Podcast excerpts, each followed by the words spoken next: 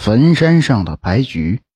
小时候啊，我们都住平房，那时候许多邻居都在吃过晚饭之后，坐在家门前的一棵葡萄树下闲聊。但总是说着说着，一些老人家呀，就会讲到一些鬼故事。这些故事总是让我们听得很入神，记忆深刻。张爷爷就是非常喜欢讲故事。并且讲的绘声绘色。有一次，他给大家讲了一个鬼故事，说是自身的亲身经历。张爷爷年轻时啊，有一天和工友们在山上干活，那一天活比较多，为了完成工作任务，就加班加点的一直干到晚上九点多。水喝完了，肚子也饿得咕咕叫了，他和工友们加紧赶路，好回家吃饭。平时下山。大约要半个小时。现在虽然天黑了，走得慢些，但也不至于走到十一点多了，居然还没到山下。附近也看不到有人家。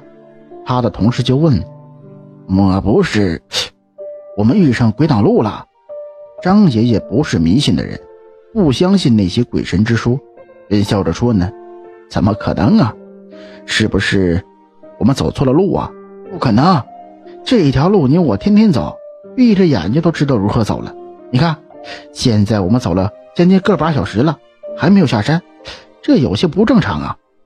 张爷的工友分析说道。张爷爷听后没有说话，让工友继续跟着他一起走，说是反正往下走一定会下山的。走着走着，就看见前面一个小山包上有灯光，原来是一个用白布搭起来的工棚。还能听到有人说话的声音。工友见到那工棚之后，自己开始嘀咕起来：“老张啊，我们天天走，你什么时候见过路上有工棚啊？”张爷爷回答：“可能是今天才搭起来的，和我们一样在山上干活的。别胡思乱想了，走吧。”走到工棚外一看，里面正有两名中年男子在打牌。桌上摆着一些饭菜和酒瓶，打牌的人看见张爷爷二人走来，便朝他打招呼：“师傅，这么晚了才下工啊？”张爷爷笑着说：“是啊，今天任务多，做的晚了些。”其中一名男子又问：“还没有吃饭吧？没事的话，我们这里还有些饭菜，还有酒，来吃点吧。今天不吃的话，明天也没用了。”张爷爷和工友对视了一眼，两人都同意了，便走进了工棚里面，看到他们在打牌。张爷的工友问：“你们两个打什么牌呢？”一男子回答：“两个人能打什么牌呀？我是 K，只有我们两个人，没办法呀。”工友又问：“对了，这边下山的路怎么走啊？我们两个好像走错路了，半天还没下山呢，走到这里就看见你们了。”男子诡异的笑了笑，说道：“我们才来，这天黑了，也不知道怎么走。不要紧，我们这里有床有被子，你们吃点饭，喝点酒，完了我们打打牌，就在这睡一觉，明天早上上工就行了。”张爷爷和工友实在是饿得不行了，二人先吃了饭，喝了酒，那酒可真烈呀，一下就有些上头了。在那俩男子强烈的邀请下，也参与牌局玩双扣。张爷爷与工友玩最佳，不知道为什么，当晚的牌局上，张爷爷和工友的手气特别好，每把牌都很顺，还赢了很多钱。那两名男子一直在输钱，但完全没有心疼钱的意思。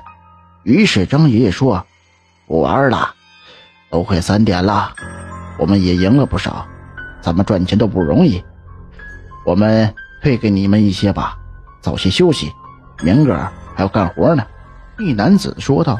“没关系，我们不怕输。你看我们带了多少钱呢？”说罢，从口袋里呀拿出厚厚一沓钱来，在张爷面前甩了甩。